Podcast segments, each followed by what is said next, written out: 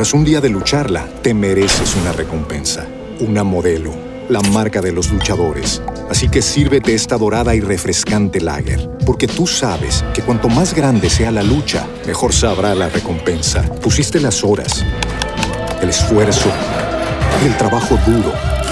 Tú eres un luchador y esta cerveza es para ti. Modelo, la marca de los luchadores. Todo con medida, importada por Crown Imports, Chicago, Illinois.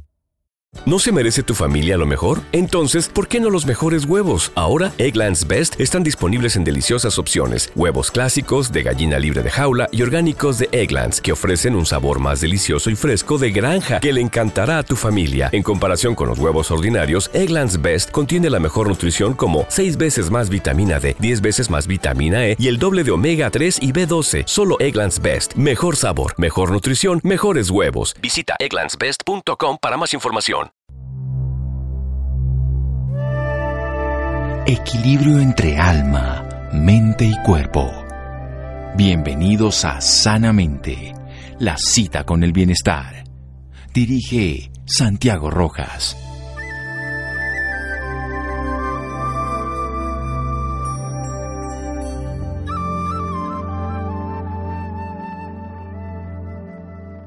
Si las condiciones son las adecuadas, las personas crecen en sinergia con la gente que les rodea y con los entornos que forman. Ken Robertson. Buenas noches, estamos en Sanamente de Caracol Radio. En otras oportunidades hemos hablado de nuestros pueblos aborígenes. Realmente ellos son nuestros hermanitos mayores, les debemos mucho porque ellos cuidan nuestro ecosistema. Han trabajado por preservar muchas de las condiciones esenciales de nuestra madre tierra. Tenemos que aprender de ellos, pero también son parte de nuestro territorio nacional, también son connacionales y también requieren todo el soporte que pueda significar el Estado a través de muchos sistemas, el sistema de salud, el sistema de comunicación, bueno, toda la tecnología que llegue, pero el tema de este programa siempre es la salud. ¿Cómo está esa realidad de la salud de estos pueblos aborígenes? ¿Qué se puede hacer? ¿Qué necesitan? Pero sobre todo también, ¿cómo interactuar con dos formas de ver la realidad que pueden ser en esta época de una manera sincrónica. Y precisamente vamos a hablar de un término, sinergias, que ya existe como tal, que trabaja con comunidades indígenas y que pueden enseñarnos al respecto de esos servicios de salud con calidad. Ellos incluso se ganaron un premio que vamos a hablar más adelante a propósito de esta posibilidad de comprender esa relación que tenemos con nuestros pueblos aborígenes aquí en Colombia. Nuestro invitado esta noche es un médico en la Universidad Nacional de Colombia con una maestría en salud pública de la Universidad de Washington, donde es profesor clínico asociado. Es fundador y director de Sinergias Alianzas Estratégicas para la Salud y el Desarrollo Social, que es una ONG colombiana dedicada a la salud pública y el desarrollo social desde hace 10 años. Inició su carrera de medicina en la Amazonía colombiana. Por supuesto, ahí seguramente vio desde ese lugar toda esa maravillosa posibilidad del ecosistema y de sus habitantes allí prestando servicios de salud interculturales y coordinando programas de salud pública. Ya en 2003 y durante más de seis años trabajó en Mozambique, ahí sí, en el continente africano, apoyando el fortalecimiento de capacidad del sistema de salud y por eso crea sinergias. El doctor Pablo Montoya Chica. Doctor Montoya, buenas noches y gracias por acompañarnos. Buenas noches, muchas gracias a ustedes por el espacio. Bueno, usted se enamoró de esos pueblos aborígenes allá en la, en la Amazonía, ¿por qué se fue para allá? Primera pregunta antes de entrar en materia, un sitio que yo, yo estuve allá desde que conocí a Macayacu hace muchos años, ese parque cultural nuestro y bueno, muchas más cosas. Me parece una tierra absolutamente maravillosa. ¿Cómo le fue a usted? ¿Por qué llegó allá? Bueno, eh, pues realmente durante mi carrera de medicina eh, quise pues ir a conocer unos pueblos indígenas, a trabajar con pueblos indígenas, me interesaba mucho eso. Y cuando salí de la facultad me fui a hacer mi año rural en el departamento del Baupeso. Y pues pedí, tuve la suerte de tener la posibilidad de viajar a las zonas pues más alejadas y más tradicionales del departamento y pues eh, realmente eso fue una experiencia increíble porque eh, pues me permitió conocer otro mundo realmente otra manera de ver la vida la salud el, territorio. Y pues poco a poco eh, me fui pues adentrando en diferentes temas territorios generando relaciones de amistad con, pues, con mucha gente en estas comunidades. Y pues eso fue lo que nos impulsó a, crear sinergias y a, pensar desde hace tantos años en, pues en la necesidad de generar alianzas para poder trabajar en conjunto con las comunidades y con las con las instituciones que muchas veces pues están trabajando con recursos limitados para poder garantizar eh, pues la prestación de unos servicios eh, pero realmente es un, mundo apasionante y, pues transformador. Entonces, pues desde, desde que llegué allá hasta después de cinco años que estuve trabajando entre el Baupés y el Amazonas, eh, pues siempre pensé que debía volver a, a, trabajar de esta manera y a, pues a hacer muchas cosas que son necesarias en el territorio conjunto con la gente. Sin duda, no puede usted llegar allá y pasar desapercibido de todo ese, de esa realidad con una riqueza infinita en cuanto al ecosistema, pero con una carencia de recursos y de apoyo en cuanto al Estado y a muchas de las funciones de salud. Entonces, es lo que vamos a hablar de sinergias de cómo está la realidad de las comunidades indígenas en cuanto a los servicios de prestación de salud. Aprendamos un poco al respecto de la mano de Pablo Montoya Chica, médico de la Universidad Nacional con maestría en salud pública. Seguimos aquí en Sanamente de Caracol Radio. Síganos escuchando por salud. Ya regresamos a Sanamente. Bienestar en Caracol Radio. Seguimos en Sanamente.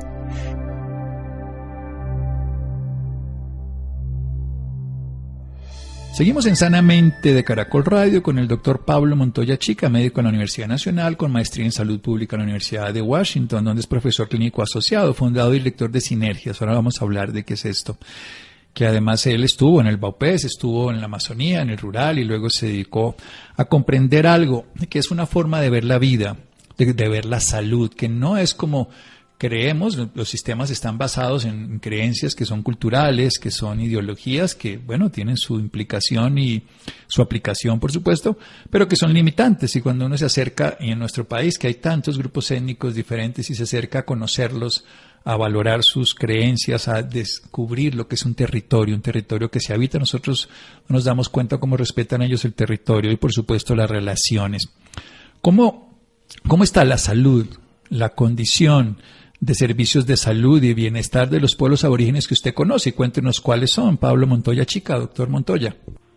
Bueno, eh, vemos que voy a hablar un poco de la situación en la región amazónica eh, para que nos podamos concentrar en unas comunidades, porque realmente hay, ustedes saben que hay eh, pues más de 100 pueblos indígenas en nuestro país y están dispersos en todo el territorio eh, y hay condiciones diferentes en diferentes territorios. Sin embargo, pues muchas de las problemáticas que vamos a hablar son comunes.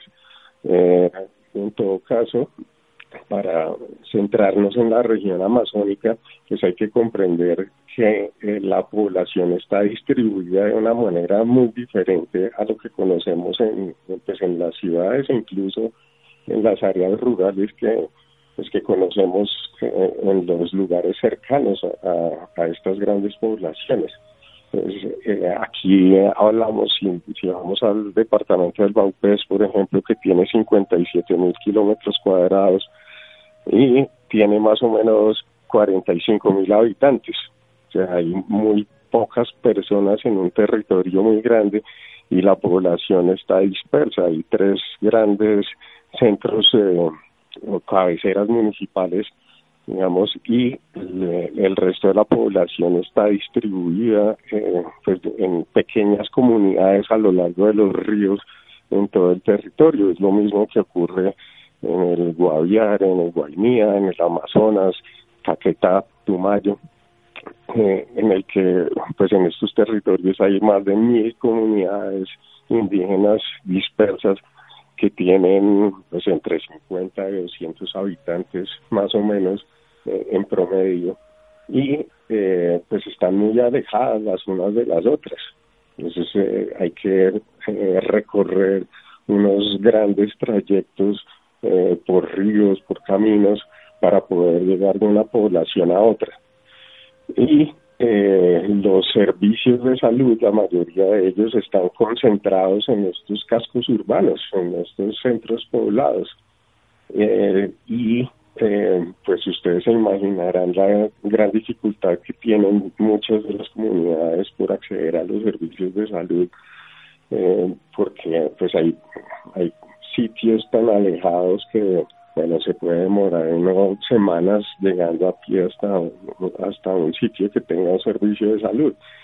Eh, entonces, pues aquí el, tema de las vías de comunicación, los medios de transporte, pues eh, hacen pues que sea bastante difícil, costoso y eh, dispendioso el acceso a los servicios. O sea, hay muchas comunidades que eh, incluso toca acceder por vía aérea hasta un punto y después eh, tomar el río o tomar un camino para poder llegar a una comunidad.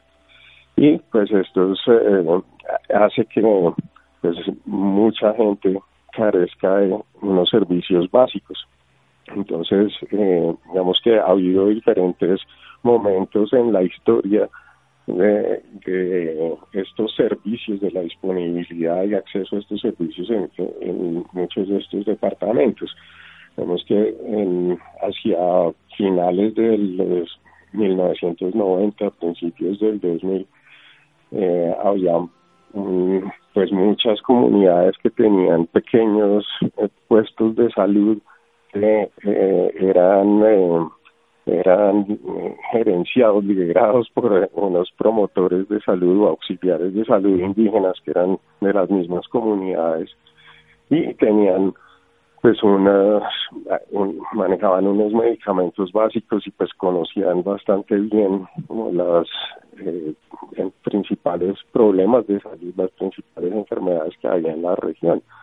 Y pues con eh, la transformación del sistema de salud y bueno, los cambios eh, que ha habido y que llevaron a que eh, pues prácticamente desapareciera esta red importante de promotores y auxiliares que eran los que permitían pues, el acceso a estos servicios. En este momento pues hay, una lucha por eh, volver a reinstaurar como esta red de servicios pero todavía pues hay eh, pues muchas dificultades y está lejos de lograrse eh, pues la garantía de estos servicios de manera permanente.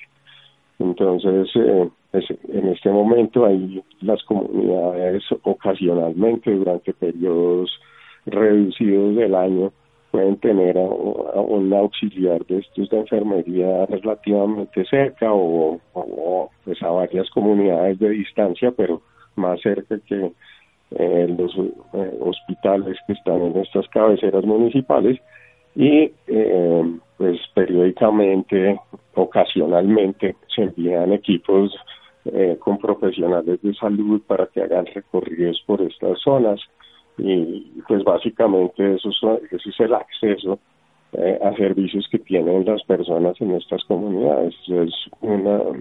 Tienen la posibilidad de, de consultar o tener eh, algún contacto con el sistema de salud solamente durante muy pocos días al año, a pesar de que todos pues están eh, afiliados o la gran mayoría están afiliados al sistema de salud y pues son nacionales y tienen los mismos derechos que el resto de, los ciudadanos de Colombia de tener servicios de salud, ¿no? Pues en el papel, sí, en el papel todos están afiliados por ser nativos colombianos, pero en la práctica lo que usted nos cuenta, grandes poblaciones, eh, digamos, pero de corta de distancias largas, pero de pequeños grupos, 50, 200 habitantes, dentro de zonas ribereñas y con centros poblados donde hay servicios de salud, promotores y auxiliares que van y los visitan. ¿Y cuál es la, el, ahora ese es la, el acceso? Ahora, ¿cuál es la calidad de salud que tienen nuestros pueblos aborígenes en el Amazonas? Que es que usted conoce, Baupés, Putumayo, pero situémonos en el Amazonas. Sí, pues digamos que la calidad pues también es bastante limitada. Digamos que puede ser que las instituciones hagan un esfuerzo importante por eh, responder a las necesidades de la población, pero eh, la calidad de los servicios pues es, limitada. Digamos, se supone que tenemos acceso a una gran cantidad de, servicios dentro de nuestro sistema de salud, pero lo que puede llegar hasta esas comunidades pues es eh, muy poco. es lo que puede llevar un grupo de, profesionales en una avioneta eh, para hacer un recorrido por un río y pues son unos medicamentos, unos equipos muy básicos y pues digamos no es posible eh, hacer muchos tratamientos complejos. Entonces lo que ocurre muchas veces con eh, pues en, estas situaciones que eh, las personas pues que pueden tener una enfermedad eh, que sea fácilmente tratable, fácilmente curable y fácilmente prevenible también en, ciertos contextos, pero que allá pues se puede complicar y eh, pues puede llevar a la muerte algunas personas cuando realmente es una complicación por falta de acceso a, unos medicamentos o unos tratamientos muy básicos.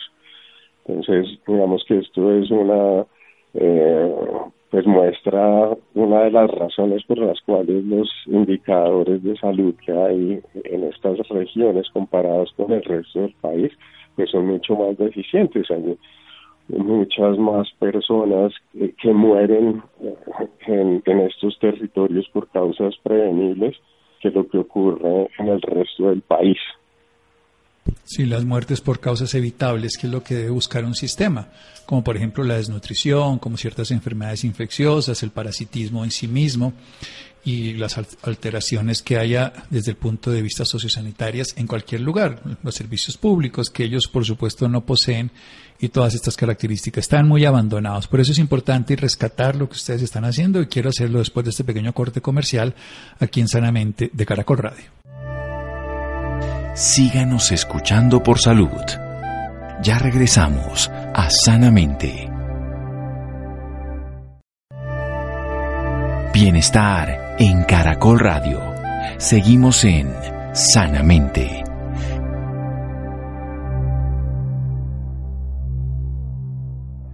Seguimos en Sanamente de Caracol Radio con un médico de la Universidad Nacional de Colombia, con una maestría en salud pública en la Universidad de Washington.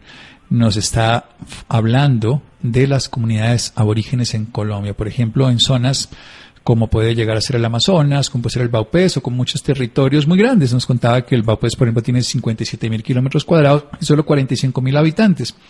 Luego una densidad demográfica muy bajita, muy pequeña, con conglomerados muy pequeños de poblaciones de 50 a 200, en este caso aborígenes colombianos, con nacionales, nativos de nuestra tierra, que aunque haya centros poblados, pues ellos no están en ese lugar. Hay que tener distancia que puede ser muy larga, que se puede requerir lancha. Tras un día de lucharla, te mereces una recompensa, una modelo, la marca de los luchadores. Así que sírvete esta dorada y refrescante lager, porque tú sabes que cuanto más grande sea la lucha, mejor sabrá la recompensa. Pusiste las horas, el esfuerzo, el trabajo duro. Tú eres un luchador y esta cerveza es para ti. Modelo, la marca de los luchadores. Todo con medida, importada por Crown Imports, Chicago, Illinois. Lucky Land Casino asking people what's the weirdest place you've gotten lucky? Lucky? In line at the deli, I guess? Aha, in my dentist's office.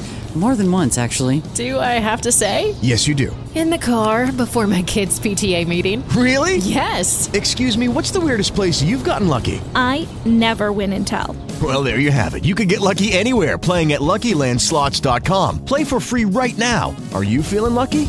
No purchase necessary. Void where prohibited by law. 18 plus. Terms and conditions apply. See website for details.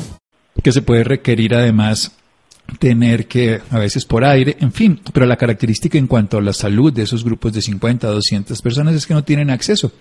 Antiguamente había promotores, auxiliares, pero no llegan en cantidad, en la posibilidad y no tienen acceso. Entonces tienen gran cantidad de problemas de salud de todo tipo algunos de lo que nosotros llamaríamos entonces muertes evitables, muertes evitables a través de procesos que cualquier persona en una ciudad tendría, agua potable, servicios de atención, prevención con vacunación, por ejemplo, en este caso las inmunizaciones, y por supuesto todo el tema nutricional y de quitar algunos tipos de infecciones que son comunes en este tipo de condiciones. Por eso es importante rescatar, ustedes se ganaron un premio, ahora vamos a ver ese premio de Merck en qué consiste, y es bueno rescatar cualquier colombiano, cualquier institución que nos ayude a personas que están en vulnerabilidad. Pero cuéntenos qué es Sinergia, doctor Pablo Montoya Chica. Bueno, Sinergias es una ONG, somos eh, una organización gubernamental colombiana que eh, creamos hace poco más de 10 años eh, para precisamente llegar a estos territorios y crear sinergias, es decir, constituir alianzas, trabajar en equipo con las comunidades y con las instituciones locales y cualquier otra que esté interesada en unir esfuerzos para poder generar una respuesta mayor o tener un mejor resultado que lo que podemos hacer solos.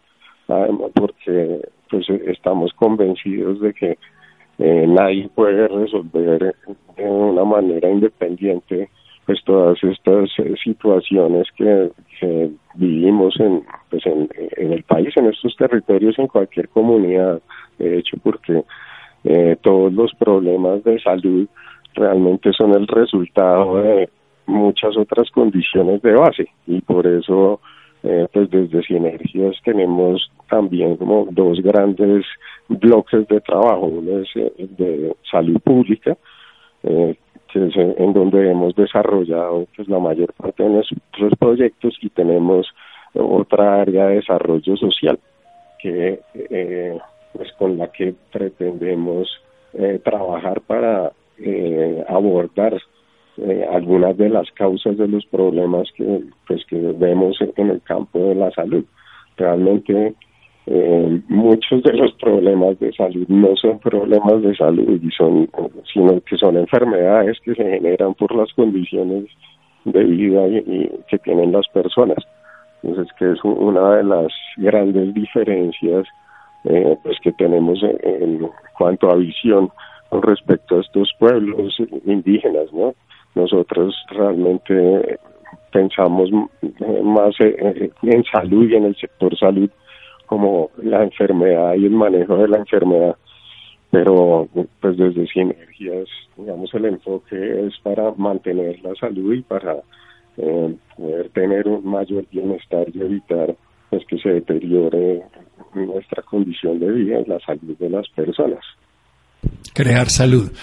Y además, como usted bien lo decía al principio, el concepto de territorio, la vida con el ecosistema, el compartir con la naturaleza, da una visión de la realidad donde todas las necesidades que tenemos en estas comunidades nuestras, en estas ciudades, son totalmente distintas cuando uno está en esos lugares. Allá se respira otro aire, pero también obviamente se tienen unas limitaciones y en este caso por las enfermedades que también existen allá, por el mismo estilo de vida. ¿Qué fue lo que se ganó este premio de Merck? Por favor, cuéntenos, este premio relacionado con las madres. Es bien bonito esa opción y me parece muy bien que la gente se entere. Bueno, muchas gracias. Eh, es un, eh, premio que de hecho es la primera vez que lo otorgan. Se llama eh, el Kenneth C. Fraser, es el nombre de la persona que dirige a Merck y que eh, pues sigue siendo como presidente ejecutivo de, esta compañía y que inició hace 10 años un programa eh, orientado a la reducción de la mortalidad materna. Eh, y este premio pues nos lo ganamos por eh, pues nuestra trayectoria eh, de trabajo con diferentes comunidades, diferentes departamentos, eh, en pro de la mejora de la calidad de, la, de los servicios de atención materna e infantil.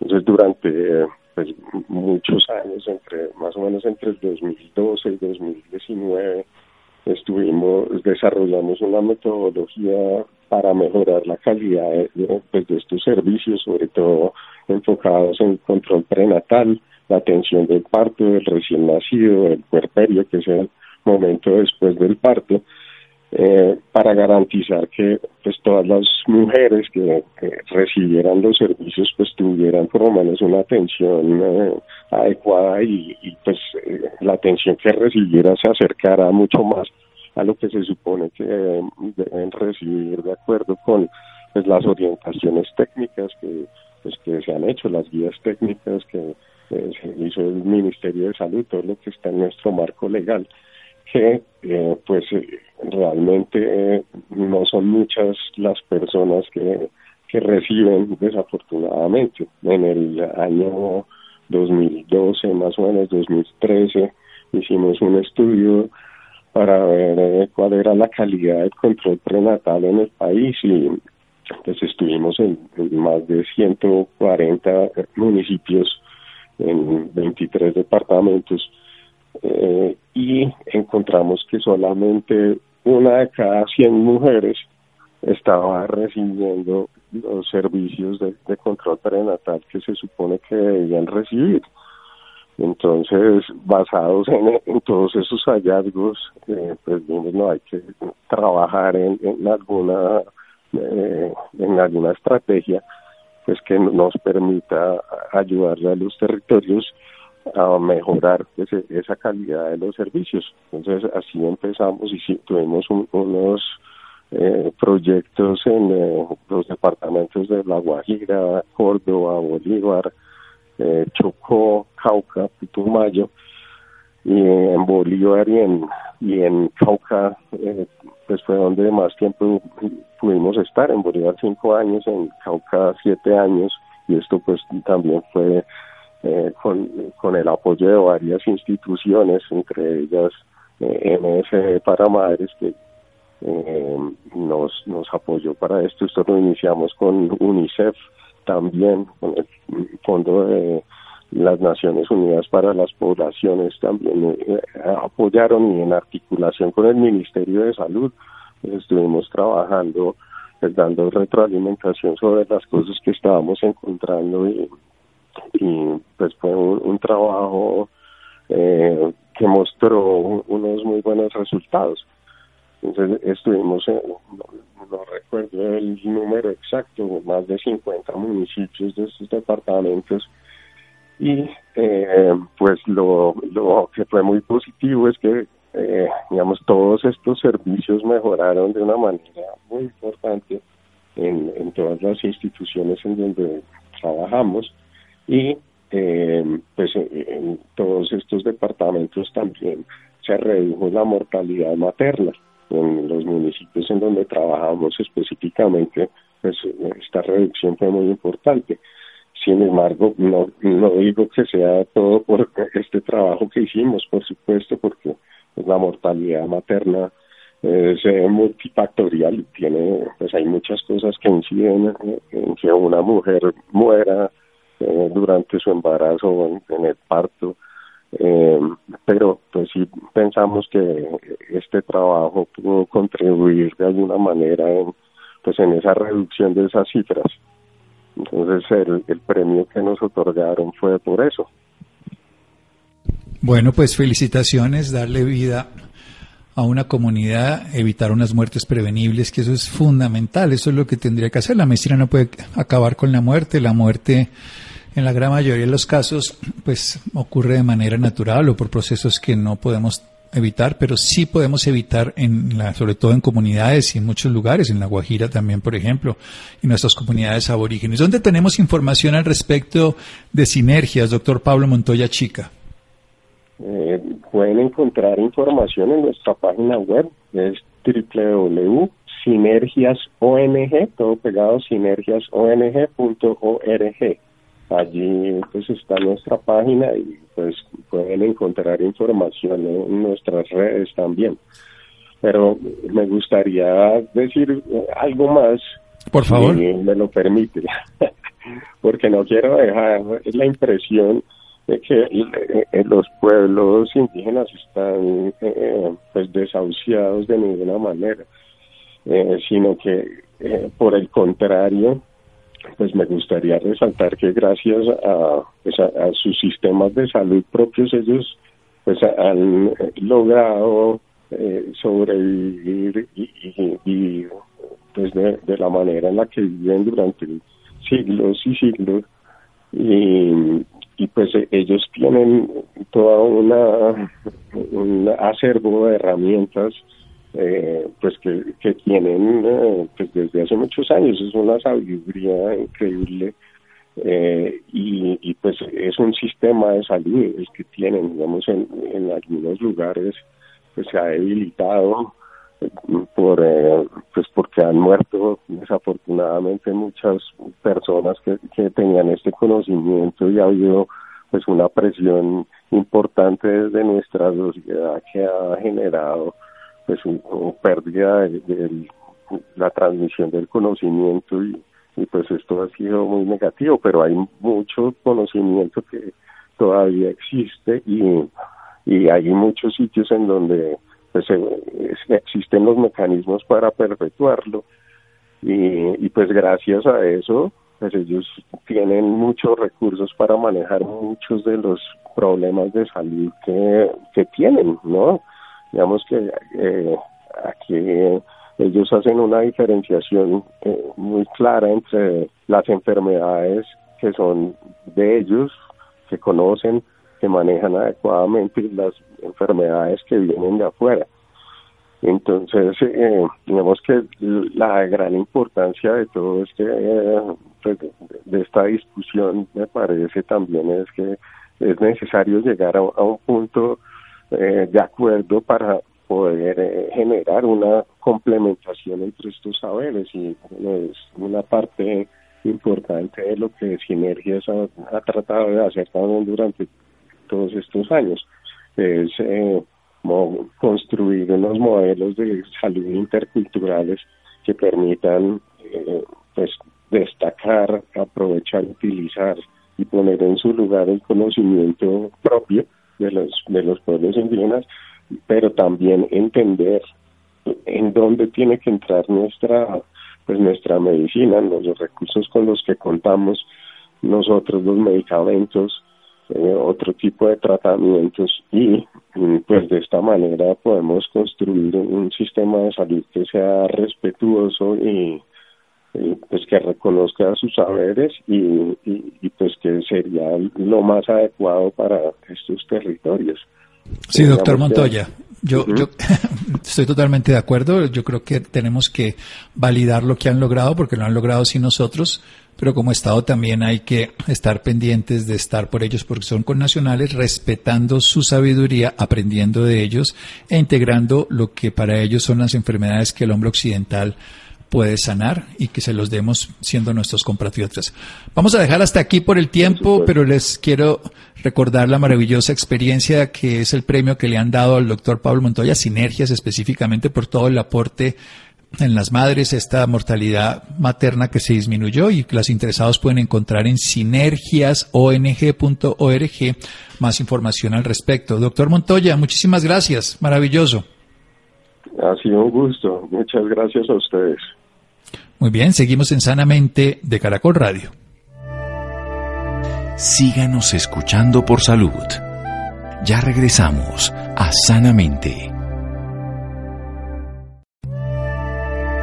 Bienestar en Caracol Radio. Seguimos en Sanamente.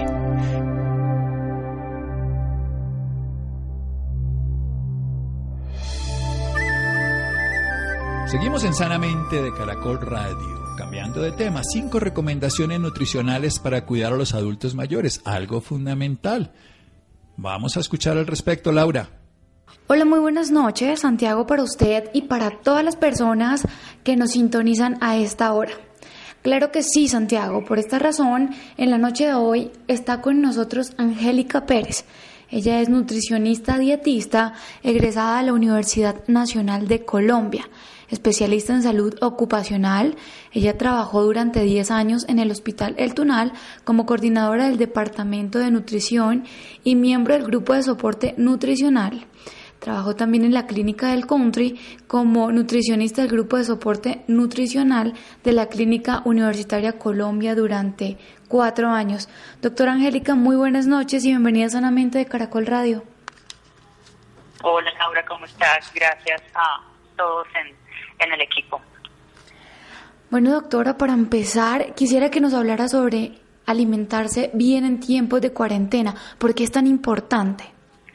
Bueno, de pronto nos enviaron para la casa a confinarnos. Nadie nos advirtió ni realmente cuánto tiempo íbamos a estar dentro de las casas. Eh, simplemente nos dijeron, eh, al parecer es durante 15 días y esperemos a ver que todo marche bien. Pero las estadísticas mundiales nos daban realmente susto, nos daban temor y sobre todo, sabes, mucha ansiedad.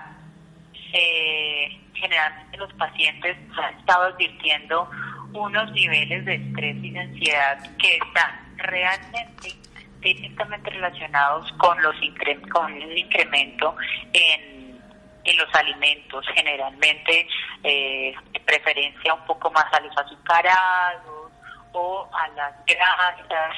Y en algún momento se plantea también la relación de, de emoción o de manejo de la emoción precisamente frente a la recompensa en la alimentación y es por eso que muchas de las personas eh, que tengo como pacientes aumentaron su consumo sobre todo de postres o dulces, además porque a todos nos dio por ser chefs, ¿no? Entonces nos centramos a la cocina y empezábamos a, a, sacar todas esas dotes de, de cocineros y de chefs que, que para unas cosas son buenas, pero para otras cosas pues no cuando se están usando algunos ingredientes que definitivamente no se recomiendan. Lo que queremos es que se mantenga nuevamente, que se haga un retorno a la tranquilidad frente a la alimentación y que de alguna manera empecemos a hablar de alimentación saludable nuevamente, el que yo me encuentre con alimentos que tengan una inclusión realmente de todos los grupos de alimentos. Entonces, que tengamos proteínas, que tengamos carbohidratos, que tengamos granos, pero grasas muy buenas, que tengamos frutas, que tengamos verduras y recordemos las recomendaciones de cada una de ellas, sobre todo en frutas y verduras, para mejorar definitivamente el aporte de vitaminas y de minerales, que sea de 5 porciones al día, eh, es lo que estamos recomendando ahora que habla de recomendaciones, ¿qué alimento se debe consumir diariamente? O sea, que no pueda faltar en la mesa eh, para todas las personas. Ah, ok. Bueno, mira, tenemos unas recomendaciones específicas. Estas recomendaciones a nosotros, recordemos, nos la da el ICBF. Estas recomendaciones tenemos la última versión de las CABAS, que son las guías alimentarias basadas en alimentos para la población colombiana mayor a dos años. Eh, las últimas guías son del 2015 y si te puedo hacer un resumen, lo manejamos entonces por número de intercambios. En el caso de el primer grupo se llama cereales, tubérculos, raíces y plátanos. Para eh, adultos tenemos una recomendación entre 5 y 7 porciones al día, para adultos mayores entre 5 y hasta 8 porciones al día en el caso de los hombres, para los niños entre 3 y 4. Verduras y frutas la OMS, recordemos, nos hace una recomendación de cinco porciones al día entre frutas y verduras. Entre ellas se pueden hacer intercambios. Quiere decir que si hay alguna persona en audiencia que no le gustan las verduras, pues digamos que las podría intercambiar por las frutas. ¿Cierto? Para los niños entre dos y tres porciones, para los jóvenes entre tres y cinco y para adultos definitivamente cinco a seis porciones al día, ojalá. Lácteos, leche y productos lácteos no debemos dejarlos por fuera. Eh, hay muchos mitos realmente frente al consumo de los lácteos y está relacionado al no consumo hacia algunas patologías, pero queremos volver a traer el consumo de los lácteos. Tienen unos nutrientes específicos que realmente nos ayudan en este momento, donde necesitamos eh, tratar de mejorar un poco la inmunidad de los mismos alimentos que consumimos. La porción es, dos, es, entre 2 y 3 para niños, adultos entre 3 y 5 intercambios y para adultos mayores entre 4 y 5 porciones al día. En cuanto a carnes, huevos y leguminosas secas, no los podemos olvidar porque nos dan realmente un aporte de proteína increíble desde bajo valor biológico, pero es una muy buena opción, además súper económica. Eh, estoy hablando de los granos como la lenteja, el frijol, el garbanzo. Eh, ellos entonces recomendamos combinados con las carnes y los huevos entre 4 y 5 porciones para los niños, jóvenes entre 6 y 8 porciones y para las personas adultas mayores entre 6 y 7 porciones. Grasas, como les decía al principio, grasas que sean buenas, que sean monoinsaturadas, poliinsaturadas, y aquí entonces estoy hablando de aceites de origen vegetal, estoy hablando de alimentos como el aguacate, como los frutos secos, por ejemplo, eh, que tengamos a la mano el maní, las almendras, los pistachos, las macadamias.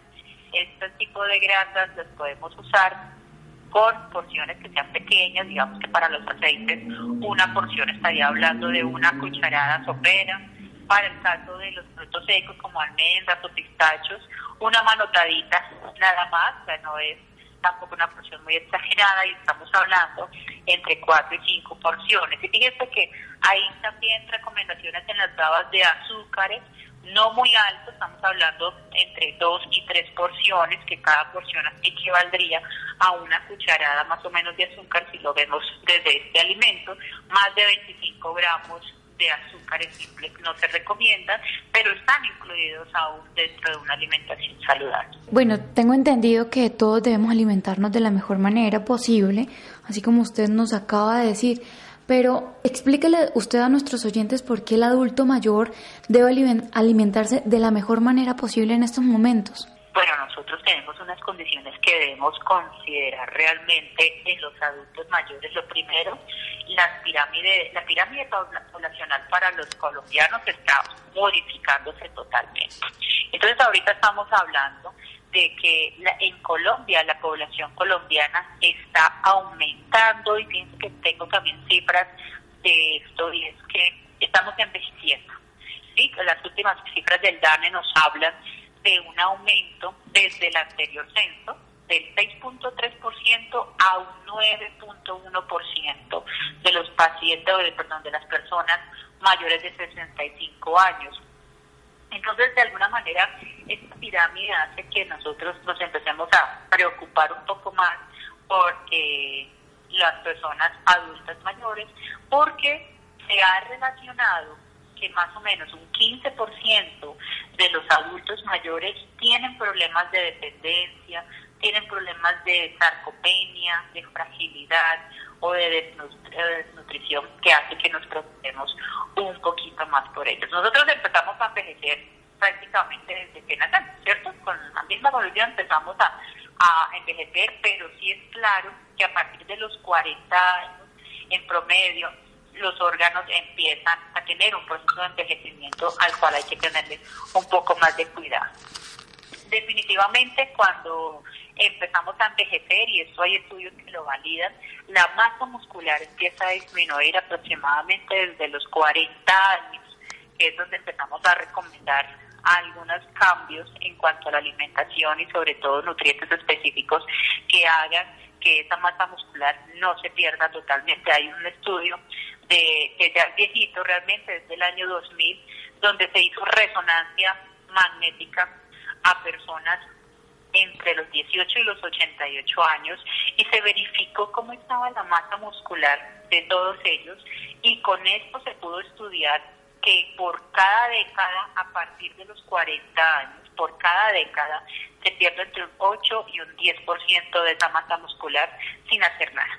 Entonces, definitivamente ahí la alimentación tiene que ver mucho porque la importancia de que la masa muscular se preserve en los adultos mayores, pues tiene que ver sobre todo con dependencia, con que él pueda hacer todas las funciones de autocuidado pertinentes. Y además, pues obviamente la masa muscular tiene que ver con el movimiento, con mantenimiento de la postura, con la estabilidad articular, ¿cierto? con la transformación de la energía en sí mismo, con el, la adaptación y el manejo de su temperatura corporal, que definitivamente eh, se pierde si tú pierdes masa muscular. Hay algunos cambios fisiológicos en el envejecimiento que también debemos tener en cuenta y es que los pacientes adultos mayores empiezan a disminuir su ingesta generalmente cuando tienen cambios en el sistema digestivo, o sea, no les cae igual la comida como antes, entonces eso hace que empiecen a hacer cambios en cuanto a los alimentos, que empiecen a hacer intolerancias y hace que empiecen a disminuir realmente los alimentos. Eh, hay algunas variaciones metabólicas que implican el hecho de que tampoco estén digiriendo ni absorbiendo adecuadamente o como antes los nutrientes. Eh, cambios emocionales también es importante eh, tenerlos en cuenta. Hay, hay personas que tienen afectaciones psicosociales que definitivamente afectan la salud, la alimentación y por ende la nutrición de ellos, eh, no sé, problemas familiares, problemas económicos, eh, las enfermedades como tal, la preocupación por ellos, eh, los estados de viudez o la enfermedad del cónyuge eh, o del cuidador que hace que definitivamente empiecen también a afectar su ingesta. A veces eh, tenemos problemas de alejamiento familiar, eh, de pérdida del poder adquisitivo, eh, incapacidad físicas o cognitivas que también hacen que los pacientes dejen de comer. Doctora, ¿y el ejercicio también es importante? Bueno, ¿puede ir de la mano de la alimentación?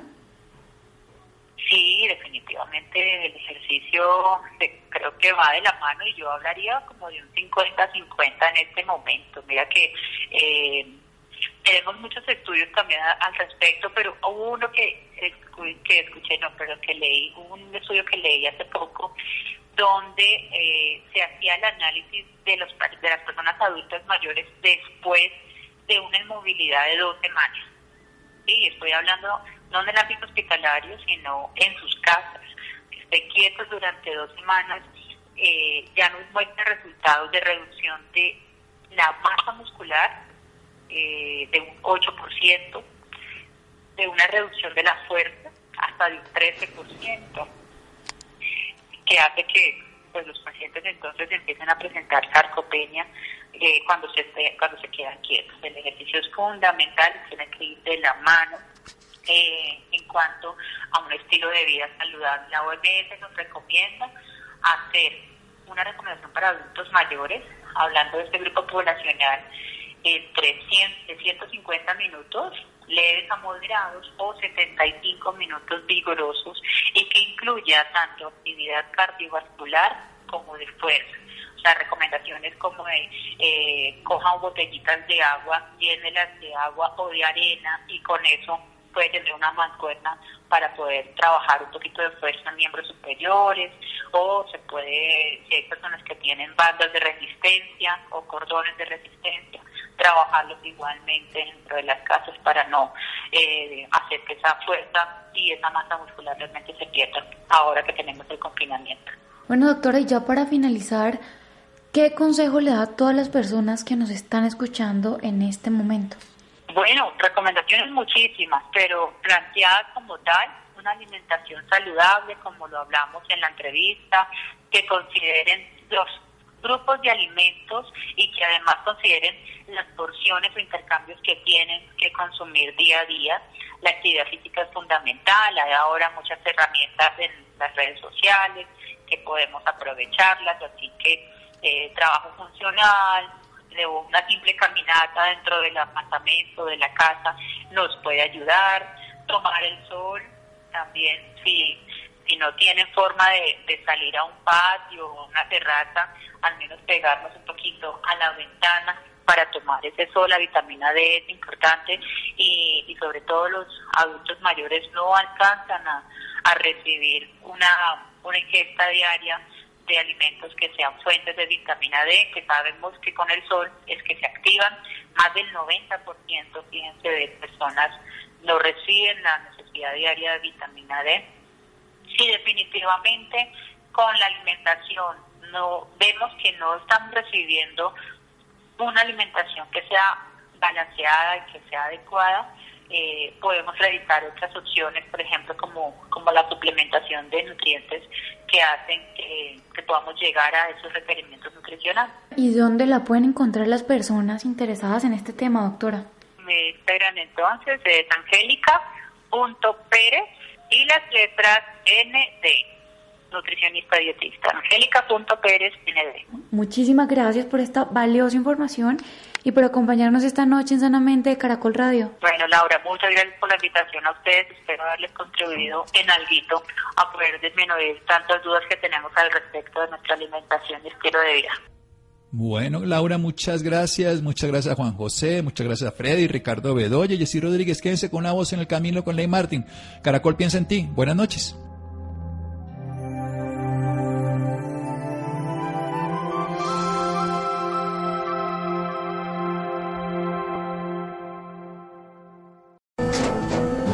Tras un día de lucharla, te mereces una recompensa, una modelo, la marca de los luchadores. Así que sírvete esta dorada y refrescante lager, porque tú sabes que cuanto más grande sea la lucha, mejor sabrá la recompensa. Pusiste las horas, el esfuerzo, el trabajo duro. Tú eres un luchador y esta cerveza es para ti. Modelo, la marca de los luchadores. Todo con medida, importada por Crown Imports, Chicago, Illinois. Judy was boring. Hello. Then Judy discovered ChumbaCasino.com. It's my little escape. Now Judy's the life of the party. Oh, baby, Mama's bringing home the bacon. Whoa, take it easy, Judy. The Chumba life is for everybody. So go to ChumbaCasino.com and play over 100 casino style games. Join today and play for free for your chance to redeem some serious prizes. ChumbaCasino.com. No purchase necessary. Void where prohibited by law. 18 plus terms and conditions apply. See website for details.